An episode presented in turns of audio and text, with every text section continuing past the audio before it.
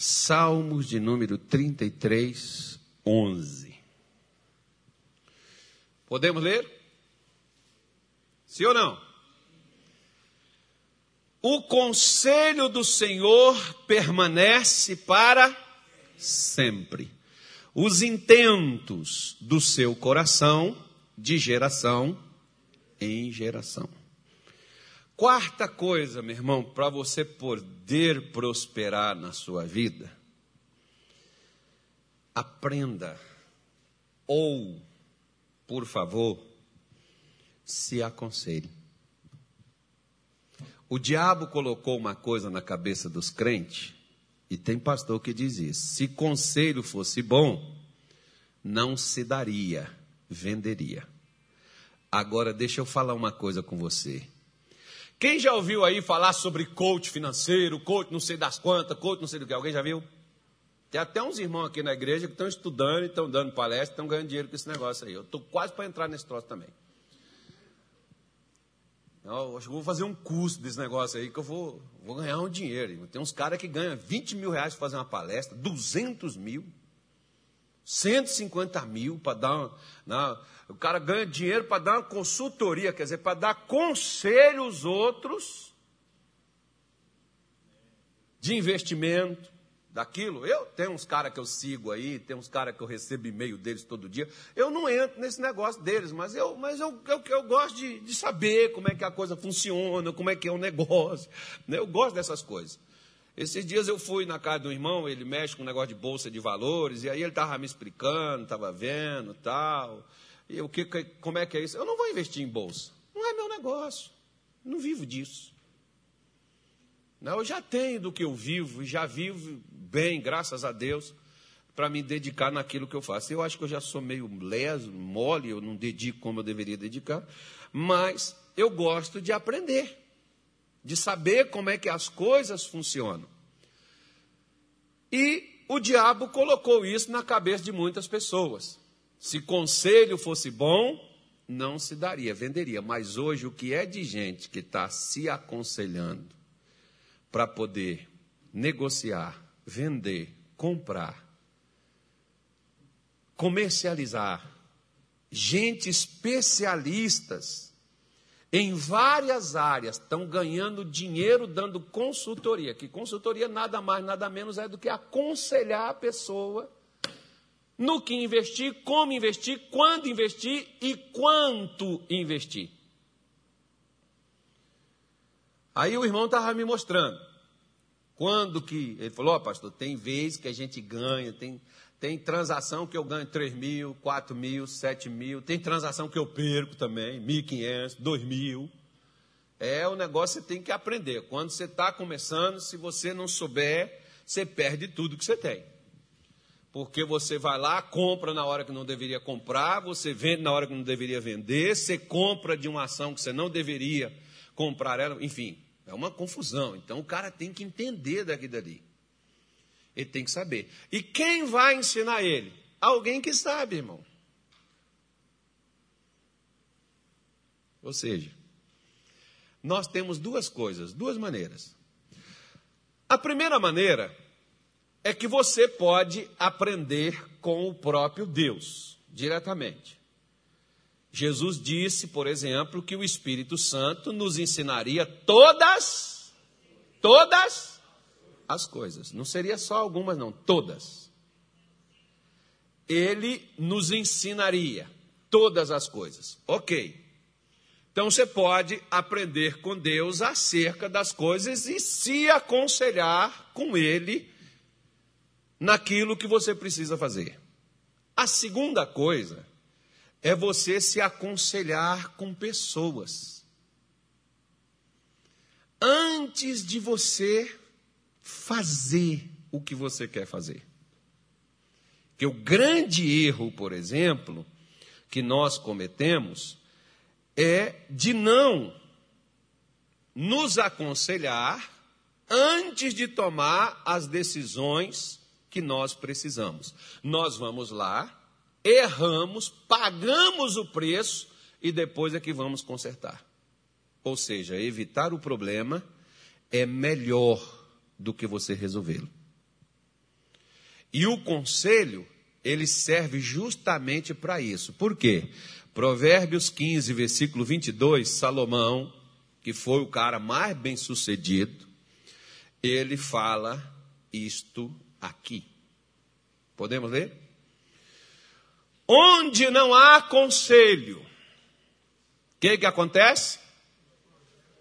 Os projetos saem o quê? Vão. A palavra vão é inútil.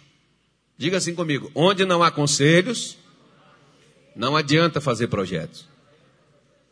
Os projetos que você fizer, se não houver conselhos acerca do seu projeto, para que você o ajuste, ainda que ele seja bom.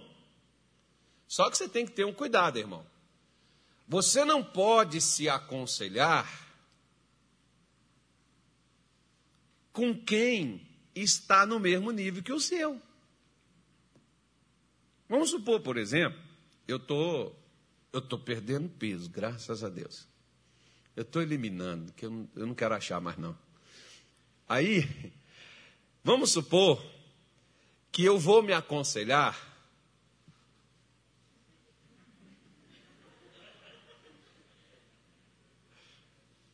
O que, que tinha na marmita dele hoje, Samuel?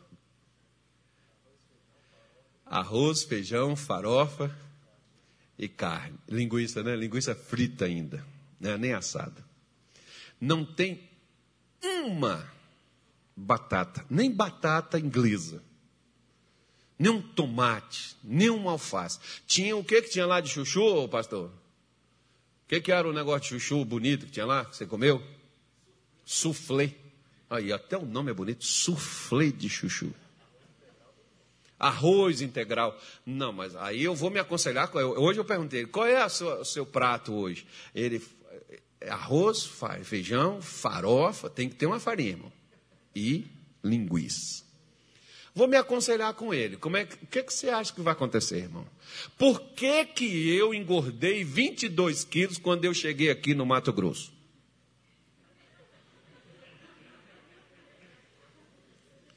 Me diz.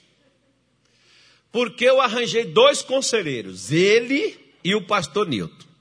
Perdão, Jesus, o pastor Nilton não está presente, né? Eu não gosto de falar das pessoas na ausência dela, mas vocês podem contar para ele. né? Então, eu me aconselhei com eles. Aí a gente saía, onde é que tem um lugar bom para comer? A gente saía comer 11 horas da noite, meia-noite, uma hora da manhã. Quando eu vi, ó irmão, como é que eu estava? Os meus conselheiros de alimentação. Né? Então, se eu for querer conselhos para emagrecer, não adianta eu ir com um cara que pesa 250 quilos, irmão eu tenho que ir com aquela pessoa que pesava 250 quilos e voltou para 75, 78, 80. É aquela pessoa tem conselho para mim. Eu posso seguir as direções dela para emagrecer. Pastor Daniel é um bom conselheiro acerca da palavra de Deus. Agora, para dieta, não. Não vá se aconselhar com ele para dieta que você está ferrado. Agora, se você quiser um conselho espiritual, pergunta para ele. Ele vai te, ele vai te ajudar. Aí o que, que acontece? Se você vai fazer algo, por isso que às vezes tem, tem marido que é cabeçudo. Ele faz as coisas, não fala nem com a esposa. E quando a esposa fica sabendo, ela diz assim: Isso vai dar errado. Ele diz: Está vendo? Você fica agorando as coisas. Ela não está agorando, irmão. Por quê? Porque nem com a sua mulher você se aconselhou, indivíduo. Onde não há conselhos, não adianta ter projeto, é o que Salomão está dizendo. Você pode ter feito tudo para dar certo, mas não vai dar. Quem já teve esse dissabor de preparar tudo e dizer assim: vou arrebentar a boca do balão, vai dar tudo certo, eu vou conseguir porque eu fiz tudo direitinho, pastor, me, assim, ó. Nos mínimos, meus movimentos são calculados. E deu errado. Por quê? Porque você fez algo apenas de sua cabeça. E você pode estar na sua cabeça, vamos usar o termo, equivocado.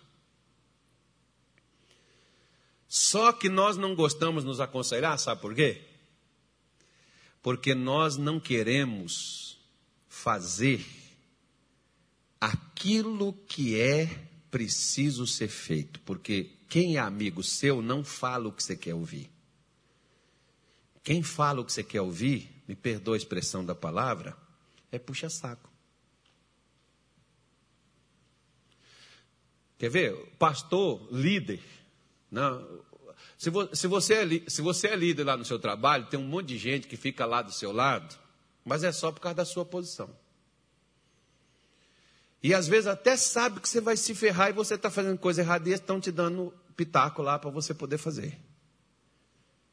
Por quê? Porque quer mais que você se ferre mesmo.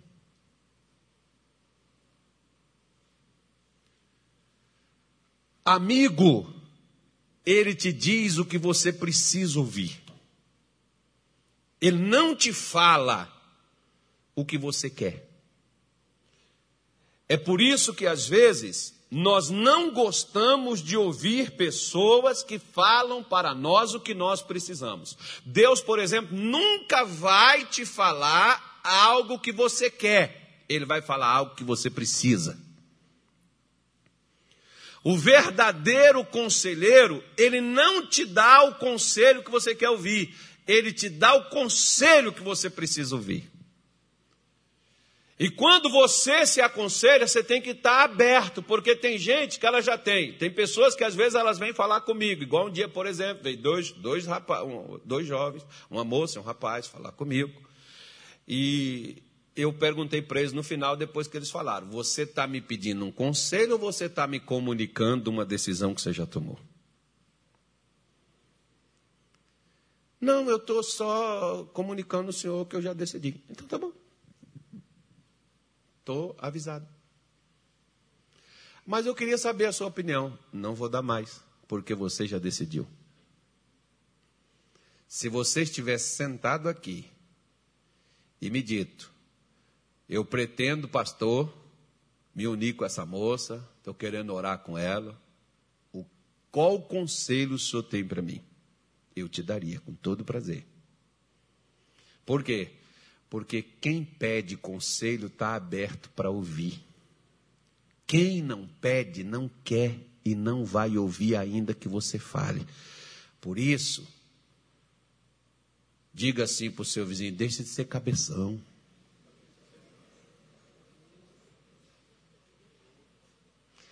Eu falo, pastor, mas não me dá ouvido. Olha só aí o que que deu.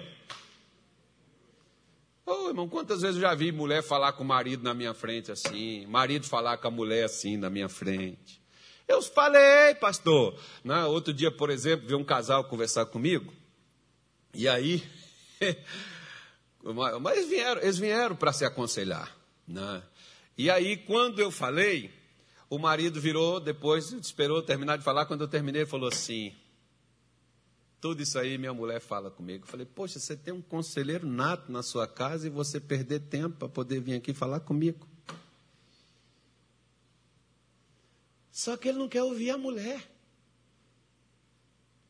Eu não sei qual é esse preconceito que às vezes, irmãos, cara tem só porque Eva falou com a cobra. Todo mundo pensa que a mulher tudo está com cobra. Você vê pelo menos uma vez na Bíblia, Deus falou com Abraão, Sara tem razão. Ouça o que ela te diz. Pelo menos está lá na sua Bíblia diz isso. Pelo menos ela estava certa naquela hora. Né? Nem sempre a pessoa está errada. Mas Deus dá o conselho. E quando você se aconselha, os seus projetos são ajustados, porque tem coisas que você projeta, mas às vezes há falha na execução. Quando você se aconselha, essas falhas na execução ou até mesmo no projeto, elas são corrigidas por uma pessoa mais experiente do que você. Por exemplo, quando eu estou com o missionário, eu não peço ele oração. Dá vontade, mas não peço não. Você sabe o que, que eu peço a ele? Conselho. Eu não peço oração. Missionário, assim, assim, assim, sobre isso e isso, assim. Eu, eu, eu, gostava, por exemplo, quando ele levei ele no aeroporto e o avião atrasava. Ele ficava lá fora né, me aconselhando: olha, Carlos, nós temos que fazer isso. Né? E ele não fala só assim: você tem que fazer isso, você tem que fazer aquilo. Ele diz: nós. Porque quem está te aconselhando está comprando a sua briga. Procede e age daquela forma. Não adianta nada, irmão. Lá em Minas Gerais, não era nem para falar, mas lá em Minas Gerais, eu estava numa igreja lá. E aí chegou uma moça e ela foi conversar comigo, porque o pai dela, por exemplo, aconselhava a eles ler a Bíblia, orar, buscar Deus e tal. Muito bonito. Só que quando ele ficava doente, aquilo que ele aconselhava fazer, para ele não servia. Ele mandava as filhas dele na farmácia comprar remédio. Quando era elas, tem que orar, tem que repreender, tem que determinar, tem que expulsar esse mal. Agora, quando era ele, compra o um remédio para mim. Para elas foi até bom, porque elas aprenderam a confiar em Deus, a orar, a determinar, a depender de Deus. Né? Os conselhos dele ajudavam. Porque se eu vou te dar um conselho, no mínimo, ele tem que ter resolvido minha vida quando dele eu precisei.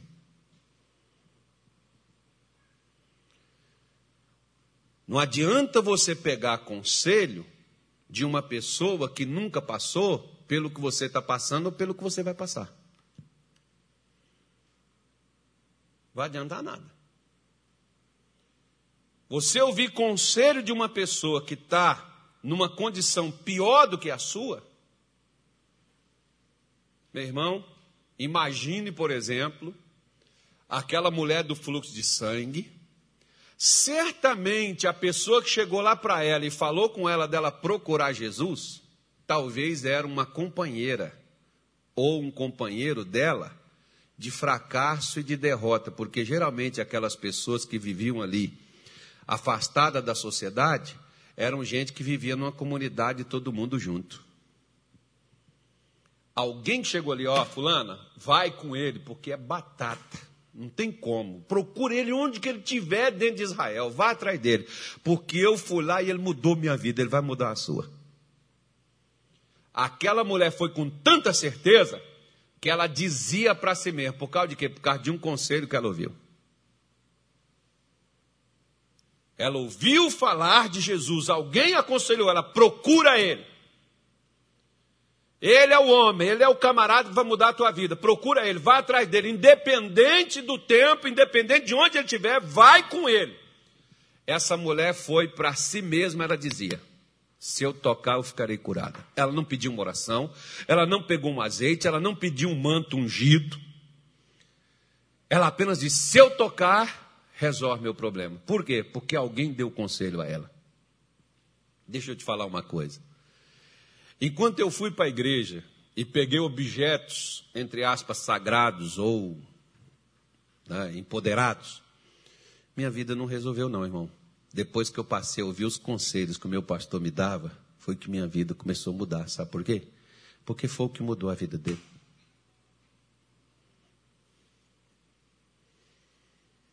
Aquilo, você pega a sua Bíblia, por exemplo, eu gosto quando Paulo, ele conta a sua história.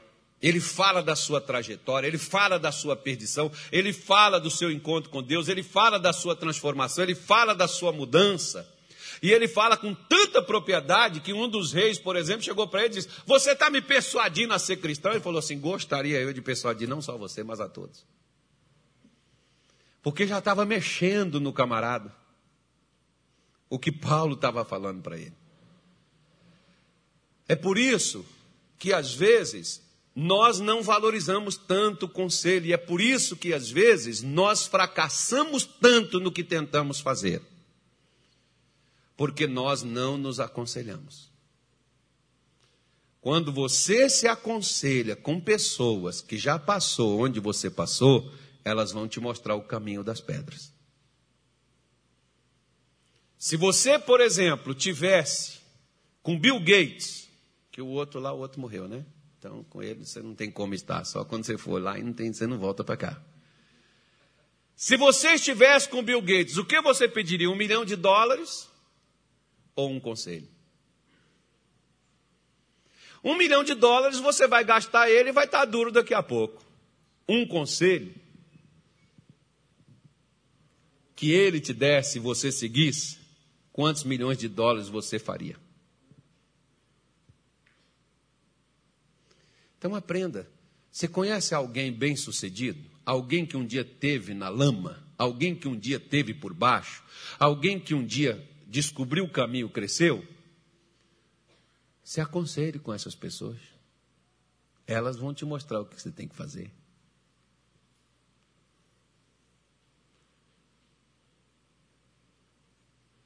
Vai com elas.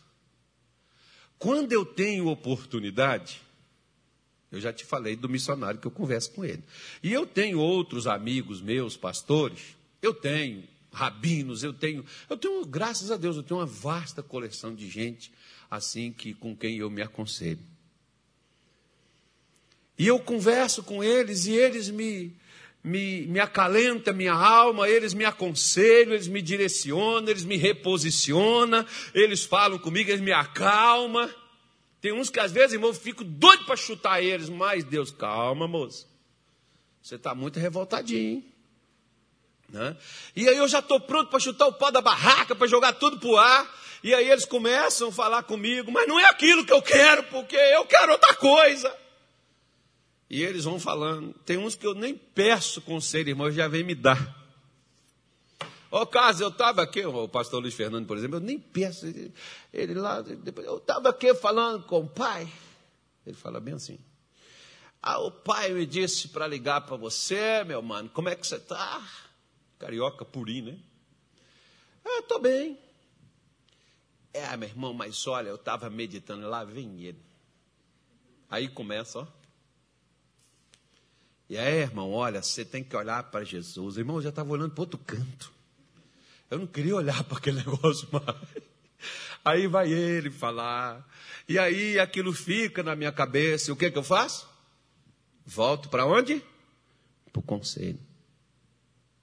Porque se eu for para onde eu projetei, mas não tive conselhos para ir naquilo, é inútil ir para aquele lugar.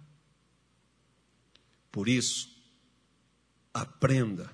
Não é de qualquer um que você vai ouvir conselho, mas de gente que tenha a capacidade para se aconselhar com você. Hoje, por exemplo, existe muita gente, olha, na, na, na, na, internet, nessas coisas, tudo assim, existe tanta gente, e aí deixa eu fazer uma pergunta para você. Hoje é a quarta segunda-feira que você vem aqui. Acho que seja, né? A maioria é a quarta, talvez alguns é a primeira. Posso te fazer uma pergunta?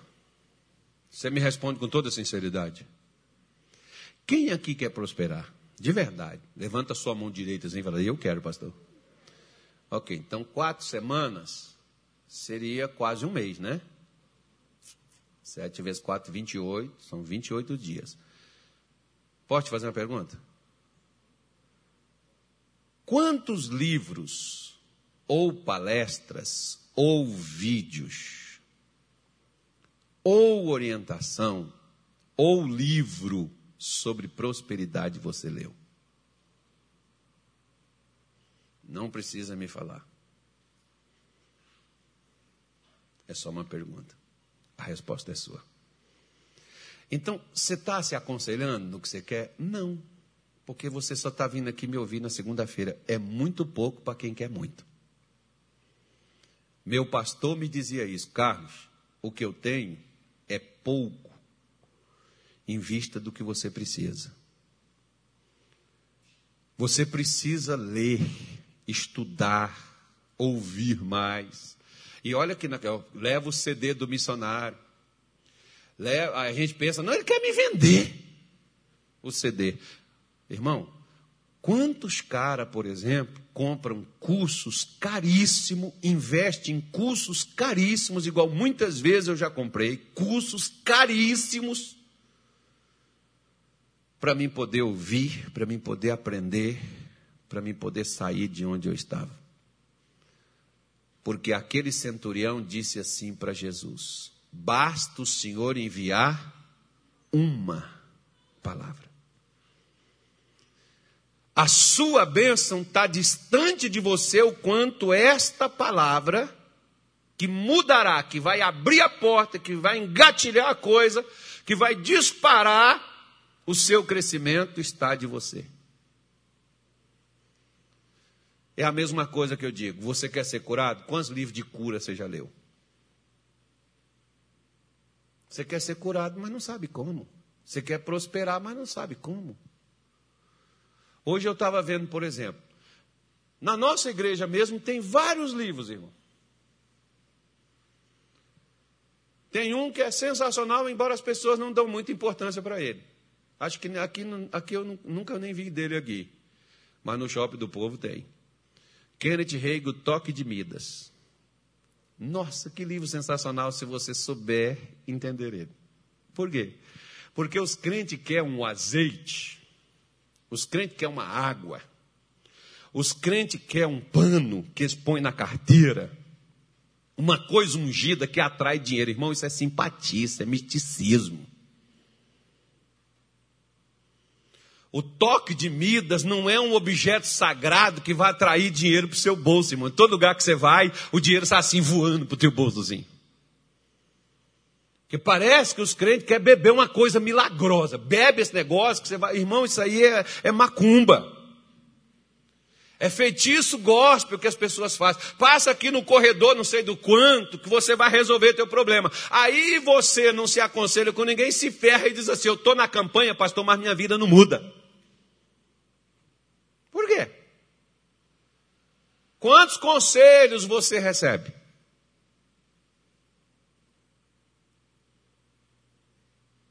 Eu tenho aqui, por exemplo, eu converso com, converso com o pastor Leandro, eu tenho aqui, ó, quer ver? Eu estava até mostrando para a irmã ali. Ó. Tudo isso aqui ó, é livro. Ó. Aqui eu tenho baixado 268 livros. Aqui está cheio de conselho. Salvação, libertação, prosperidade, saúde, família, casamento, até alimentação aqui tem. Por isso que eu faço as minhas sopas aí, eu mesmo cozinho. Hoje mesmo eu fui lá em casa e fiz minha comida.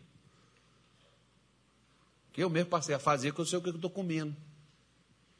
Aí eu passei a emagrecer, porque você vai e pede a pessoa, não faz isso, põe, põe isso. A pessoa põe o que ela quer. Não, então eu mesmo coloco, eu sei o que, eu estou fazendo. Não, é por aí. Então, eu preciso me aconselhar, porque volta lá para Provérbios 15, 22. Ou, é isso mesmo que eu estava lá, né? É Provérbios 15, 22. Que eu já vou te dar outro conselho já já. É conselho, eu só estou te dando conselho. 15, 22. Cadê, pastor? Oh, Jesus amado, ajuda esse pastor, Deus. Senão vou dar suflê de chuchu para ele amanhã de novo. Quem já tomou suco de chuchu?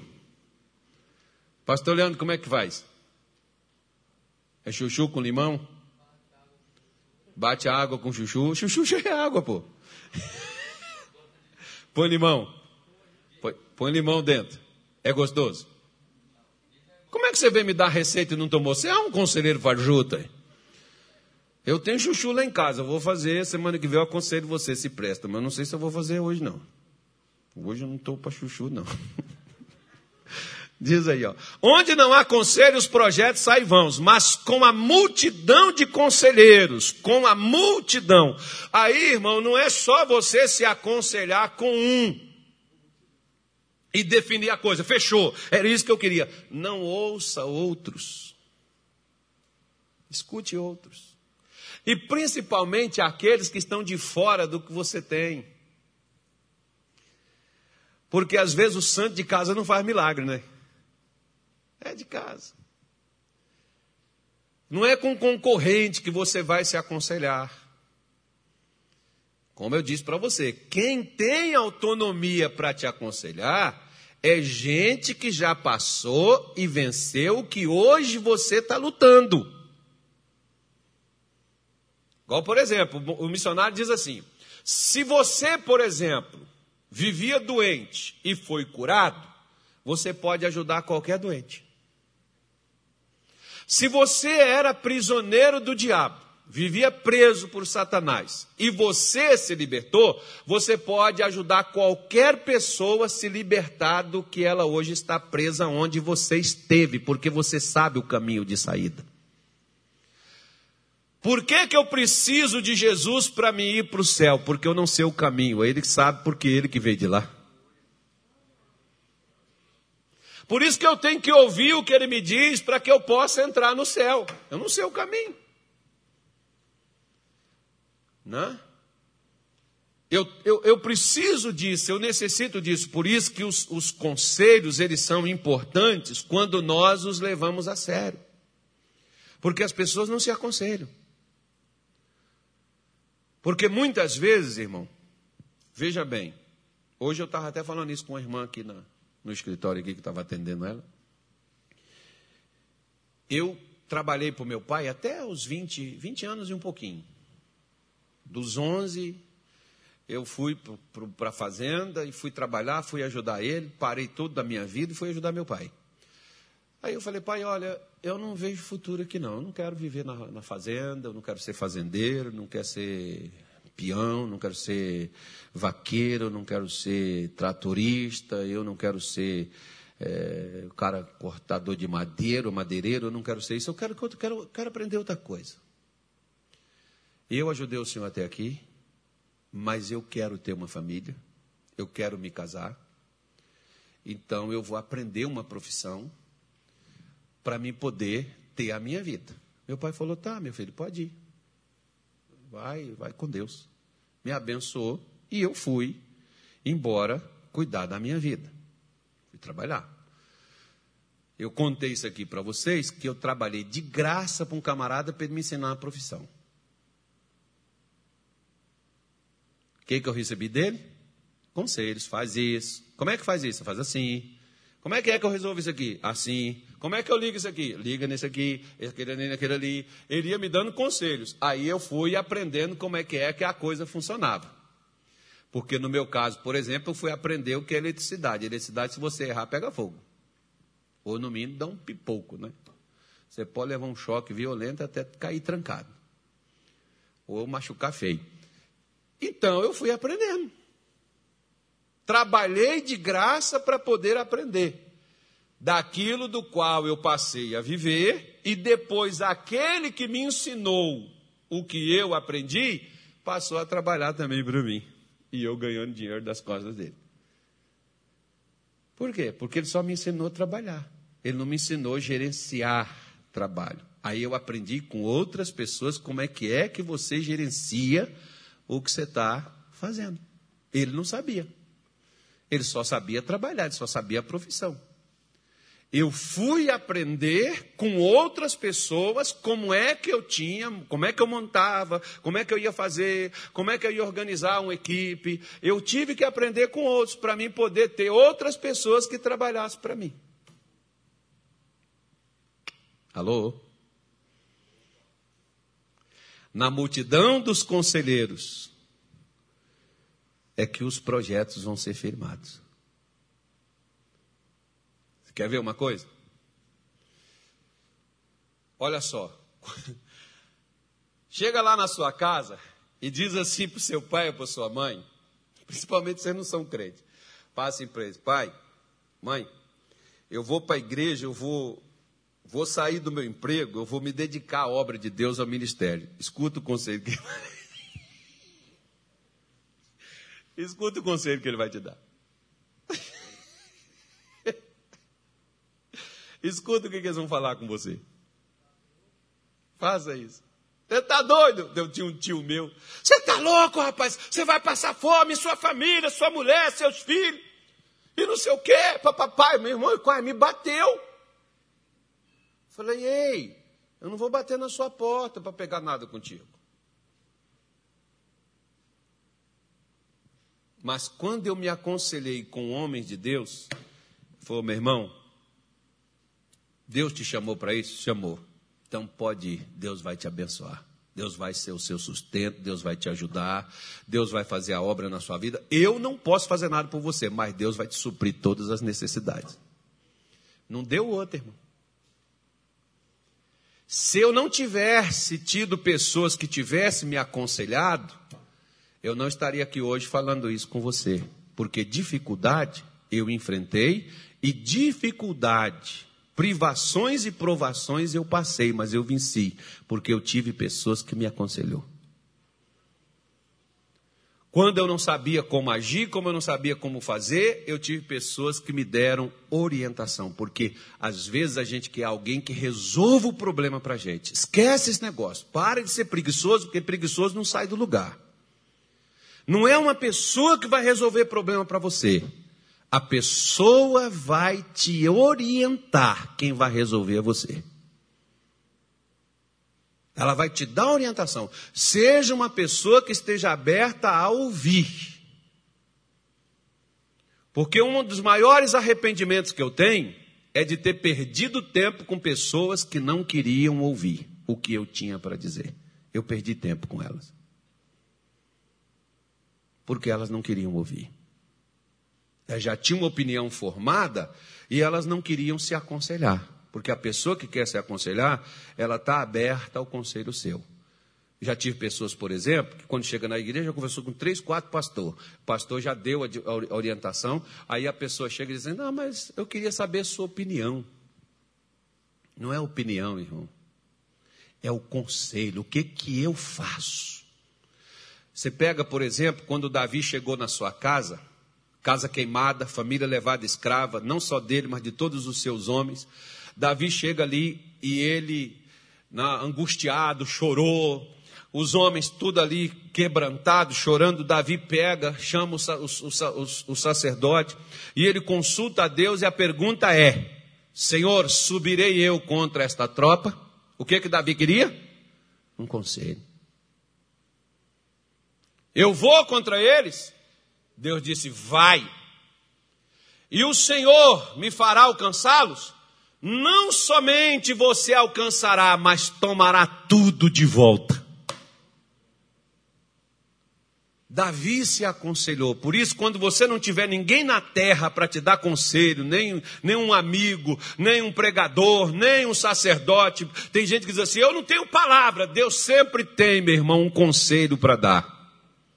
E o conselho que Deus te dá abre portas para você, no mundo espiritual e no mundo material. Por isso que quando Deus disse para Davi, Davi ele já ia nas suas batalhas sabendo que as ganharia, porque Deus já havia dado a sua vitória antes da batalha começar. Aprenda a se aconselhar. Quando alguém chegar e dizer isso não vai dar certo, você que pensa, já deu. Não, mas isso aí, olha, eu nunca vi ninguém, ninguém nunca conseguiu. Você vai ver o primeiro daqui. Por quê? Porque Deus já deu a sua anuência. E quando Deus dá a anuência, Deus não vai revogar. Deus falou, Deus vai fazer. Por isso, aprenda a ouvir conselhos de Deus e de gente que já passou pelo que hoje você está enfrentando, porque essas pessoas sabem o caminho das pedras para poder sair daí. Escute elas.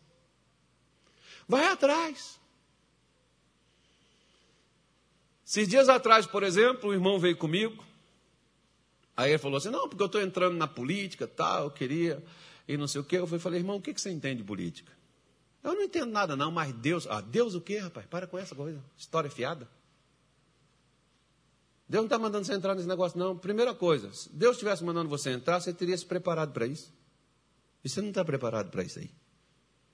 Você entende política? Não. Eu falei, então faz um favor. O que, pastor? Ó, oh, eu conheço um, político tal, eu estou aqui no Mato Grosso há pouco tempo, mas eu conheço alguns caras aqui.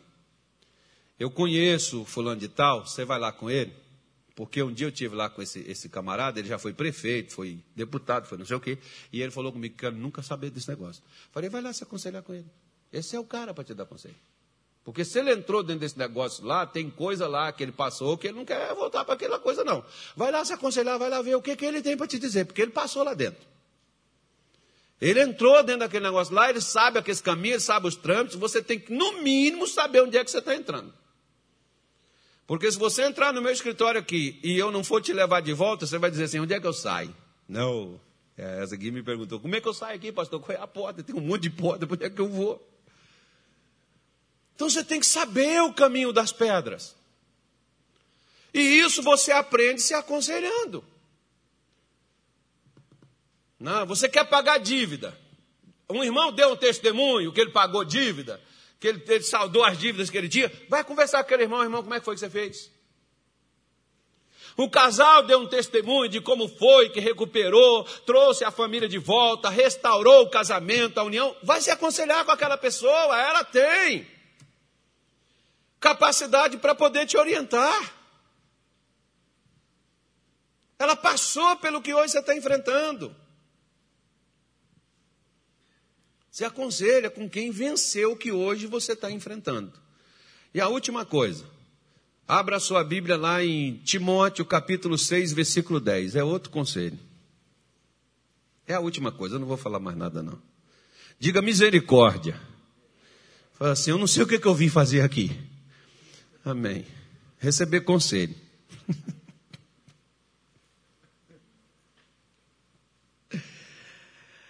Uau! O que está escrito aí? Leia bem alto para mim, por favor.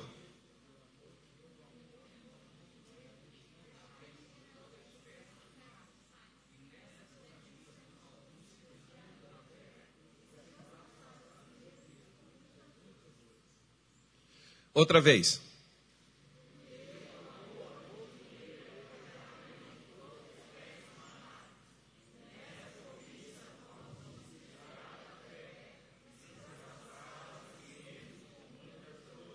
De novo.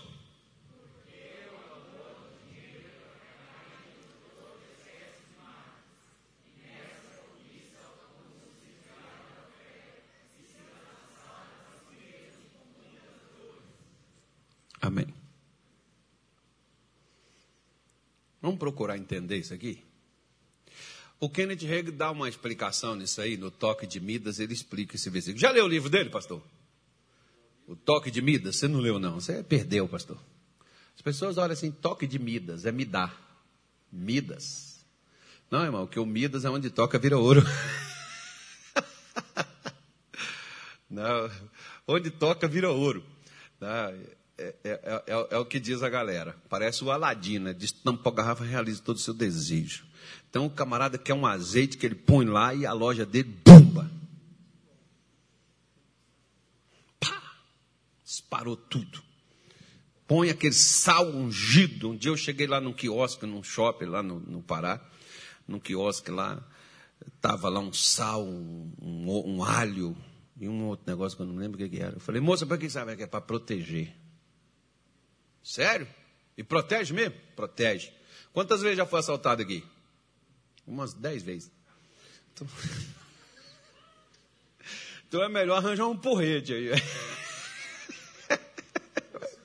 vai proteger mais.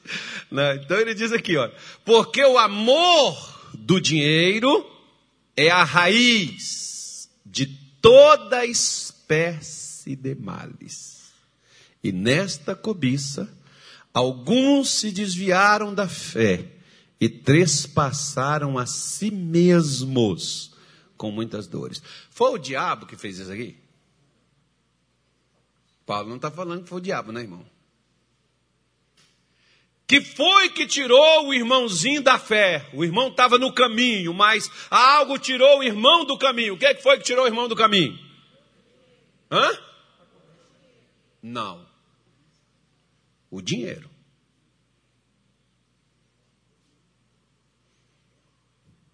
O dinheiro. Presta atenção no texto que foi o dinheiro. Por exemplo, Aquele jovem rico que queria seguir Jesus e não seguiu, quando Jesus deu para ele a condição, ele quis fazer, porque ele não queria abrir mão do seu dinheiro. Uau, nós estamos melhorando, vamos chegar lá. Eu já vou explicar, que é para você poder entender.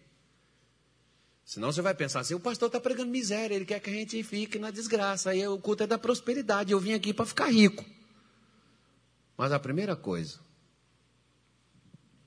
você quer o dinheiro ou você quer o dono do dinheiro.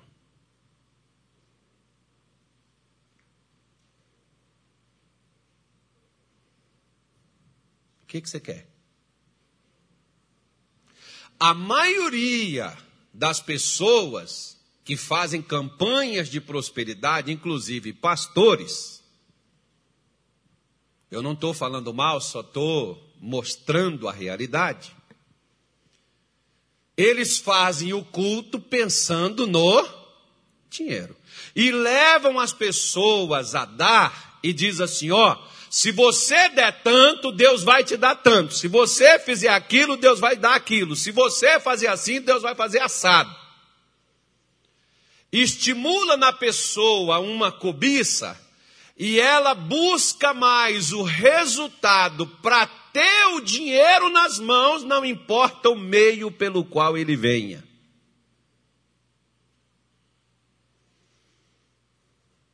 Ou seja, tem pessoas que fazem até pacto com o demônio para poder ter dinheiro. Tem moças que entregam os seus corpos para homens que elas nunca viram para poder ter o dinheiro. Tem pessoas que negociam seus valores, sua moral, por causa do dinheiro, porque é um negócio da China. Vou tirar meu pé da lama, pastor. Vai resolver a minha vida. Vou crescer, vou dar o dízimo, vou dar uma oferta, vou construir a igreja. É. E quanto vai ficar com você?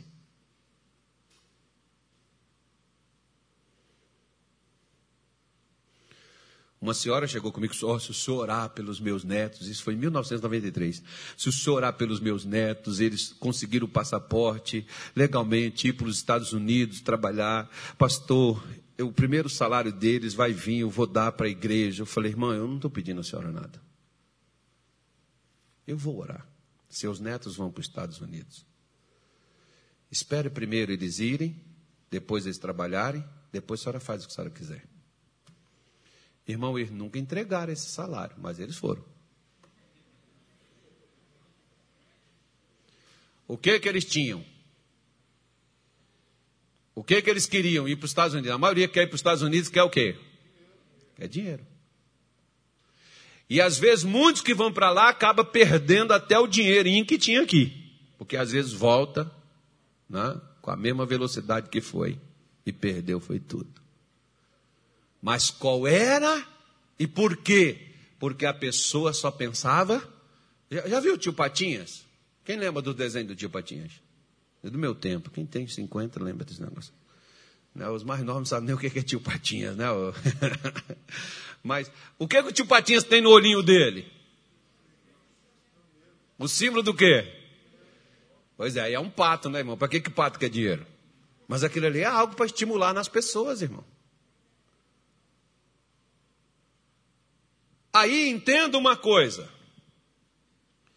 Quando Deus tirou Israel do Egito,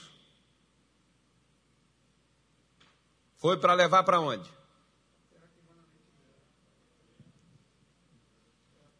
Tem certeza?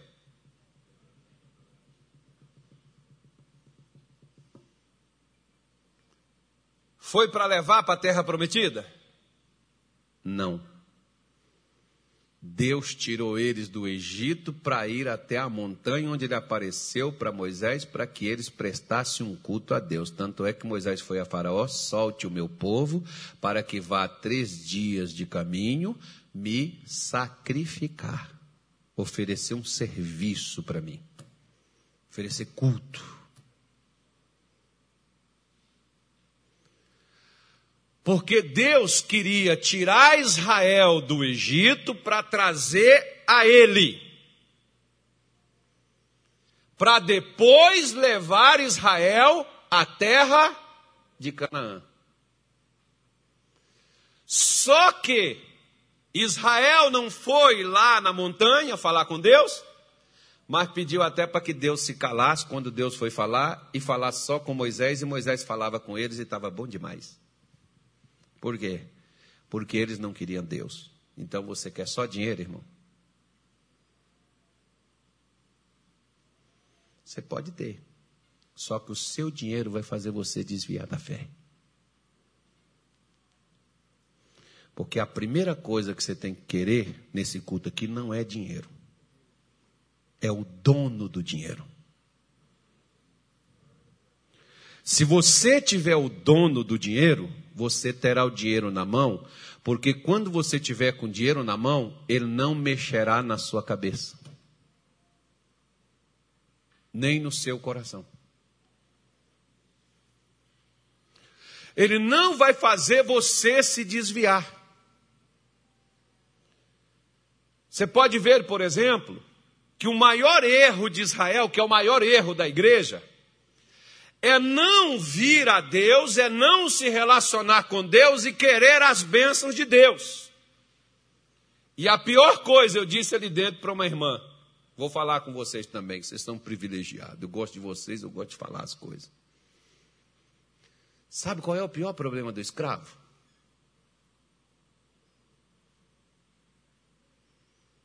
Hã? Qual, qual é o pior problema do escravo? É a escravidão? Qual é o pior problema dele? Hum? É estar satisfeito em ser escravo. Porque nós somos escravos ou do pecado ou da graça. Você nunca vai deixar de ser escravo. Ou de Cristo ou do diabo, mais popularmente falando. Sempre você será escravo. Só que na graça você é um escravo livre. E no pecado, você é um escravo preso. E o pior problema do escravo é a satisfação com a escravidão. Porque aqui, por exemplo, se o cara tem dinheiro, ele está satisfeito, ele não vive mais da fé. A gente não vai nem ver ele aqui mais porque ele está cuidando do dinheiro dele para multiplicar, para aumentar, para crescer. Ele nem vem na igreja. Esses dias eu estava vendo uma moça, ela estava dando, ela é uma judia, ela estava dando uma palestra sobre prosperidade, e ela disse o seguinte: falou assim, ó, eu trabalhei na Bolsa de Valores. E sabe qual é o dia que a Bolsa de Valores mais cai? Sábado. Sabe por quê? Porque os judeus não fazem nada no sábado.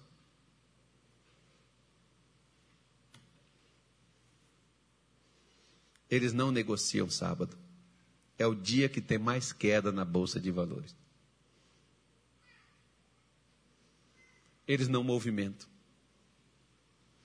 E por que, que eles não trabalham? Eles não trabalham porque Deus diz que o sábado é sagrado e eles não deveriam trabalhar. E eles fazem isso como reverência a Deus. Por que, que eles têm dinheiro? Porque eles procuram ter o dono do dinheiro e não o dinheiro em si. O dinheiro não é mal quando você tem o dono dele ele não é nocivo para você. Mas quando você tem somente ele, não tem o dono que o criou, mas você tem o dono que utiliza para escravizar as pessoas, né? porque Satanás utiliza o dinheiro para escravizar as pessoas. Você pode ver, por exemplo, quantas pessoas que por causa de dinheiro perde o casamento, perde a família, perde os amigos, perde até a fé. Que até a fé perde. Quantas pessoas você conhece, talvez, né? eu poderia citar várias aqui para você. Quanto, oh, irmão, dá uma olhada assim, ó. Quantas pessoas, por exemplo, entraram, saíram do mundo secular, entraram no gospel e voltou para o secular de novo? Ontem mesmo já vi uma matéria. Ex ex-vice bumbum, não sei o que, Miss Bumbum, ex-peoa da fazenda, agora ex-pastora. Está voltando de novo. Qual é a motivação? O que está fazendo voltar para onde veio? Dinheiro. Por quê? Porque Deus nunca foi o centro. O centro não é ser, é ter. Quando o centro é ter e não ser, Aí, se eu não tenho o dinheiro, eu faço qualquer coisa para adquiri-lo. Tem gente que pratica desonestidade. Tem gente que adultera, por exemplo, a balança. Quantos comerciantes, em prol do lucro, alteram suas balanças, ao invés de um quilo, dá 750? Para quê? Para ganhar dinheiro. Você não vê agora, nessa pandemia, a briga que estão aí as nações que produziram a vacina para imunizar as pessoas? Qual é o problema deles? Eles querem o quê, irmão? Imunidade? Não, eles querem dinheiro.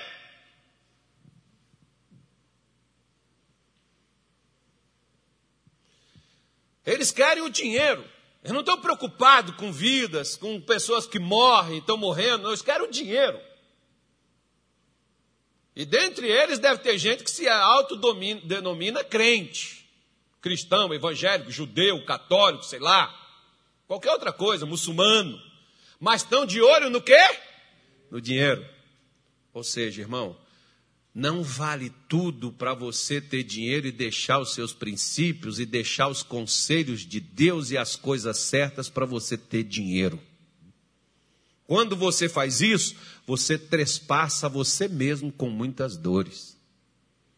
Ou seja, você é o escravo satisfeito, porque você não tem Deus, mas você está escravizado. Israel, por exemplo, eles não estavam no Egito, mas estavam escravizados porque estavam sem Deus, mas escravizados porque o que eles queriam era Canaã. Eles não queriam comunhão com Deus. Eles não queriam ouvir voz de Deus. Eles não queriam aprender. De Deus eles tinham medo, mas de Canaã eles queriam conquistar. Canaã eles queriam ter posse. É a mesma coisa. Se Deus der posse para mim e para você, de muitas coisas, será que Ele vai me ver aqui no culto, na mesma humildade de sempre, orando, buscando e servindo a Ele, com singeleza de coração como antes? Ou será que eu vou me ocupar tanto dos meus afazeres que segunda-feira eu não posso nem vir na igreja? Está doido, rapaz? Tem um negócio poderoso para fechar. Depois eu mando o cheque, pastor, eu mando a oferta lá para a igreja, porque Deus prosperou. Então o que você queria nessa campanha, nessa reunião de prosperidade? Você só queria dinheiro. E é por isso que você já é trespassado com dor. É por isso que você não tem. É por isso que Deus não te dá. Por quê? Porque se Deus deu o seu único filho para salvar o mundo, como é que Deus vai dar dinheiro para a gente para ser a nossa perdição?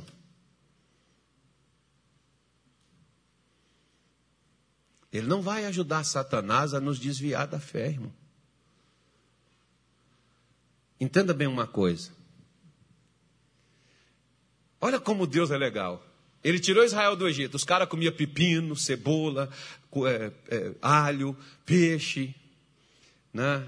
Comida boa, né? Para escravo. Ah, no Egito tinha pelo menos isso. O que é que nós comemos nesse maldito deserto? Mas o deserto era para quê? Para que era o deserto? Para que era o deserto? O deserto é para que Deus fosse o provedor os olhos de Israel, Deus fosse suficiente para sustentá-los. E Deus não era. Por isso o deserto não era lugar de estar. É por isso que nós, por exemplo, quando passamos dificuldades, a gente fica, eu não sou filho, Deus não me ama, Deus não me abençoa, porque Deus não muda a minha vida, eu não sei por que, Jesus não, não faz um milagre, porque Deus está querendo fazer você ir primeiro a Ele, para depois você ir às outras coisas, porque se primeiro você depende dEle, quando Ele descer enxurrada de dinheiro na sua, no seu bolso, na sua mão, na sua conta, você não vai largar Ele por coisa nenhuma, porque você está apegado a Ele, não ao que Ele te dá. É por isso que as pessoas não têm. Até os crentes não têm, porque eles desviam da fé, são desviados no altar, são desviados no culto, são desviados com azeite sagrado, com lenço ungido, com manto não sei das quantas, com manto da riqueza, com manto da não sei, da, não sei o que lá mais, é, o dinheiro da sorte, não sei o que, não sei o que. Entra, entra essa parafernália tudo, estão tudo desviado dentro da igreja. Por quê? Porque o objetivo na igreja é ter dinheiro. Não sei se você está me entendendo, eu só não estou explicando direito. Está um silêncio, está uma coisa estranha, pesado. Tem hora que eu fico perguntando para Deus, por que, que eu tenho que pregar esse negócio? Eu queria pregar umas coisas que as pessoas, glória a Deus, aleluia! As pessoas não fazem isso no meu culto, irmão. Aí um irmão veio, só prega pesado demais. Eu falei, não sou eu, foi eles que escreveram. Eu só estou interpretando. Se eu fosse escrever, eu escreveria umas coisas assim mais macia. O Senhor é contigo, Deus vai te abençoar. Já viu o anjo na porta? Não, é o pastor Era que está lá. Tem um querubim, não, é a Nayara que está ali. Ó. Não, o querubim está aqui também, tem anjo também, Deus, Deus também está aqui. Amém, gente? Então o que, que acontece? Não seja o escravo satisfeito. Porque veja bem, quer ver?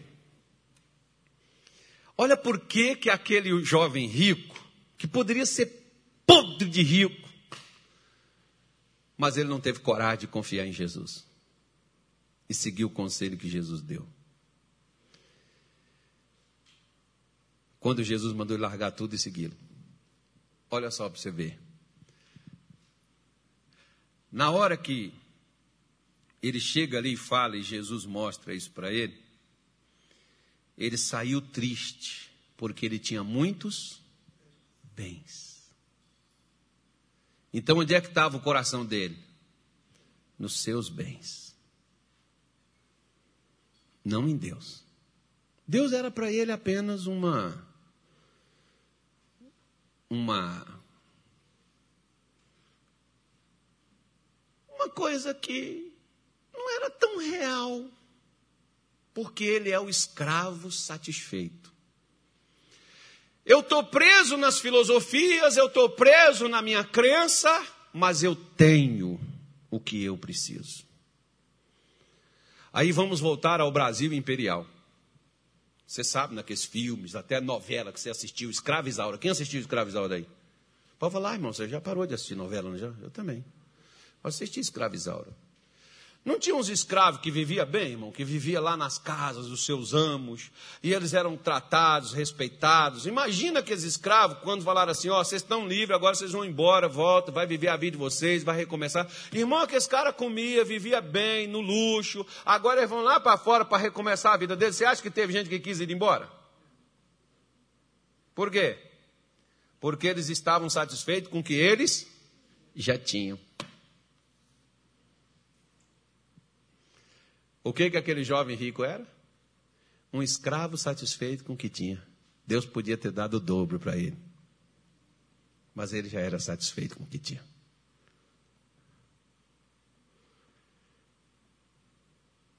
Ou seja, eu estou tentando lembrar de um versículo aqui, vamos ver se eu acho ele. Davi, ele disse assim: Estive mais feliz Acho que é mais feliz, não sei a expressão da palavra.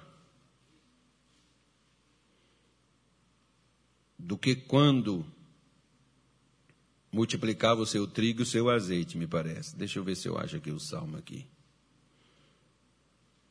É o Salmo 4, versículo 7, ó. Pusestes alegria no meu coração, mais do que no tempo que se multiplicava o seu trigo e o seu vinho. Davi, olha o que Davi está dizendo. O Senhor pôs uma alegria no meu coração muito maior. Ele se alegrava com Deus de uma forma tão tremenda, tão grande, e ele ficava mais feliz do que quando o trigo dele multiplicava, do que quando o azeite dele multiplicava. Porque a alegria de Davi não era o que Deus dava, era o que Deus era. O dia que a nossa alegria for o que Deus é, vai multiplicar nosso trigo, vai multiplicar nosso azeite, vai multiplicar nosso óleo, vai multiplicar nossa renda, vai multiplicar tudo que nós temos. As coisas vão mudar de ares, vão mudar de rumo e as coisas vão ser diferentes. Feche os seus olhos sentado, em pé, deitado, de cabeça para baixo, do jeito que você quiser. Ou joelhado, você ora à vontade. Pai, em nome de Jesus, hoje nós oramos o Senhor diz que não é por muito falar que seremos ouvidos, mas queremos falar o suficiente. Meu Pai, nos ajude, meu Deus, a ter o discernimento de aprender, de nos cercar de conselheiros, seja, meu Deus, pessoalmente, ou seja virtual, ou seja, Senhor, por escritos. Senhor, nos dá pessoas que vão, ó Deus, nos mostrar o caminho, a solução, o crescimento, a saída, a vitória, o progresso. Em nome de Jesus nós clamamos a Ti e nós oramos, ó Deus, para que o Senhor nos ajude a sermos dependentes do Senhor e não do dinheiro. Porque às vezes muitos de nós pensamos que se a gente tiver o dinheiro, a gente vai ter a solução para tudo. A solução para tudo é o Senhor, não é os recursos. Não é as posses de um homem que diz quem ele é. Porque o Senhor disse, meu Deus, que um homem não é medido por aquilo que ele tem, mas por aquilo que ele é. Por isso, nesta noite de hoje, nós oramos e pedimos a Ti, nos ajude a alinhar o nosso coração com o Teu. Porque o Senhor disse através do salmista no Salmo 91, o Senhor afirma dizendo: Porque a mim se apegou com amor. Senhor Jesus, nos ajude a pegar a Ti. Nos ajude, meu Deus, a depender do Senhor. Quando Israel dependeu do Senhor no Egito, o Senhor os tirou lá de dentro. Quando eles dependeram do Senhor no deserto, o Senhor supriu as suas necessidades por 40 anos. Mas quando eles entraram em Canaã e tiveram as suas próprias provisões, meu Deus, a terra parou de dar seu fruto, a chuva cessou nos céus, porque até para chover era o Senhor que comandava a chuva, pois o Senhor disse: O Senhor abrirá os céus, o seu bom tesouro, e dará chuva no tempo certo. O Senhor mandava que tudo, meu Deus, corria milimetricamente, tudo funcionava corretamente. Israel plantava, Israel colhia. Quando terminava a uva, começava a azeitona. Quando terminava o azeite, começava a lentilha. Quando terminava, começava outra. E Israel sempre estava colhendo seu trigo, seu vinho, seu óleo. Meu Deus, não parava, porque a prosperidade prosperidade não vinha dos recursos da terra, vinha dos recursos dos céus. O Senhor é o nosso tesouro, Pai. Em nome de Jesus nós oramos e nós te pedimos, nos ajude a olhar para o Senhor, a depender de Ti, a nos apegar com o Senhor, a almejar, meu Deus, a, di, a direcionar a nossa vida nos Seus caminhos, a seguir, Senhor, as Suas orientações, Suas determinações, e assim nossos horizontes irão se abrir, nossos caminhos irão se abrir, nossas vidas irão mudar. Nós não queremos uma mágica, nós não queremos algo que nos afaste do Senhor, nós queremos algo, ó Deus, que nos, nos torne mais apegado a Ti, porque se nós tivermos o Senhor, a Tua palavra diz que aquele que não negou o seu único filho, como também com ele não nos dará todas as coisas.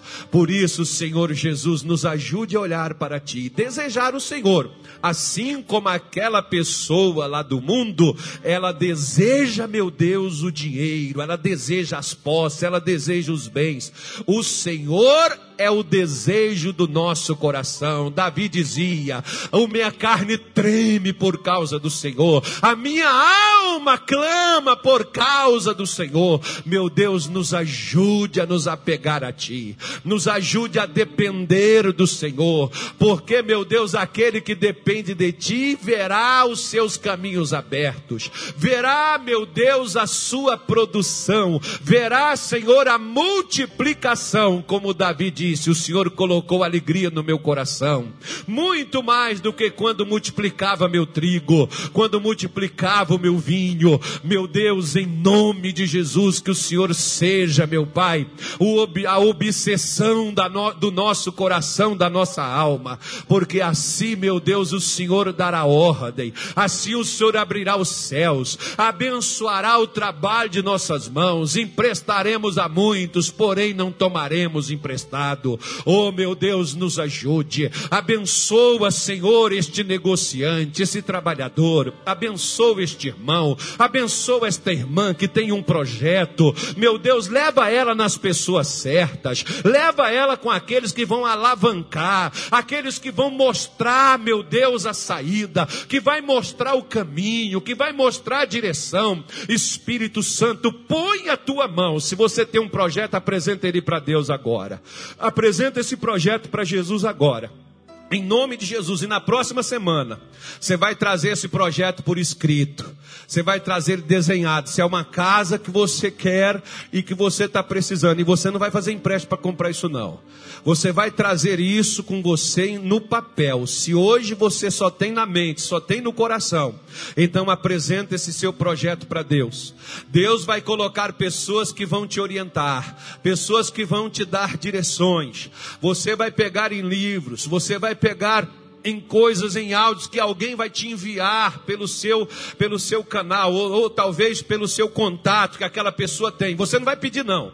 Ninguém, você não vai falar para ninguém, manda isso. A pessoa vai ser usada por Deus para dizer, manda isso para fulano e você saberá que é Deus te aconselhando para fazer você chegar nesse projeto que você tem. Porque aonde não há conselhos, os projetos fracassam. Minha irmã, meu irmão, Deus quer abençoar a sua vida. Deus quer que você cresça, Deus quer ver você realizado. Deus quer ver você feliz, Deus quer ver você andando de cabeça erguida. Deus quer que você tenha resultado. Primeiro que você tem que se aconselhar é com Deus. Põe esse projeto diante dele. Apresenta a ele o seu projeto agora e ele vai dar certo, ele vai funcionar. Senhor, em o nome de Jesus, meu Pai, olha para esta mulher e olha para este homem que na alma, no espírito, está, meu Deus, diante do Senhor apresentando agora aquilo, meu Deus, que eles projetaram. Meu Pai, o primeiro que tem que colocar a mão, que tem que colocar a bênção é o Senhor. Meu Deus, o Senhor é a nossa força, é a nossa rocha, é a nossa salvação, é o nosso libertador, é o nosso provedor. O Senhor é aquele que nos dirige, é aquele que nos levanta, é aquele que abre nossos caminhos, é aquele que vai à nossa frente, é aquele que transforma e que muda. Senhor, coloque a tua bênção, ajude essa, essa mulher, ajude esse homem, ó Deus, para que aquilo, quando se concluir esse projeto, essa pessoa não ficará fascinada, apegada com ele, mas ela se apegará muito mais a ti, porque ela sabe quem Deus ela sabe de onde veio, ela sabe quem acreditou, ela sabe quem creu nela para pôr a mão e fazer ela sair do fundo do poço, fazer ela crescer, fazer ela vencer. Senhor, coloque a tua bênção em o nome de Jesus, meu Pai, porque este homem e esta mulher nunca mais irá fracassar, meu Deus, em seus projetos. Aquilo que nunca deu certo, Senhor, vai funcionar. Em nome de Jesus, fala o que essa mulher precisa ouvir. Fala o que esse homem precisa ouvir. Põe pessoas, ó Deus, que vão trazer direções para que essa pessoa siga. E assim, meu Pai, ela será bem-sucedida, ela vencerá e ela crescerá para a glória de Teu santo nome. Diga, Senhor, meu Deus, em o nome de Jesus, eu apresento, Senhor, o meu projeto em oração, pois a tua palavra diz: apresente os seus projetos ao Senhor e eles darão certo. Meu Deus, não deixe que o meu projeto me desvie do Senhor. Em nome de Jesus, se ele vai me desviar de ti, eu não quero ele realizado na minha vida. Eu quero o Senhor comigo porque com a tua bênção, não só esse projeto, mas muitos outros irão se realizar e vão se cumprir na minha vida, para a glória de teu nome. E eu te agradeço, pois sei que o Senhor é poderoso de fazer além do que eu te peço e do que eu creio, no nome de Jesus. Digam graças a Deus e amém.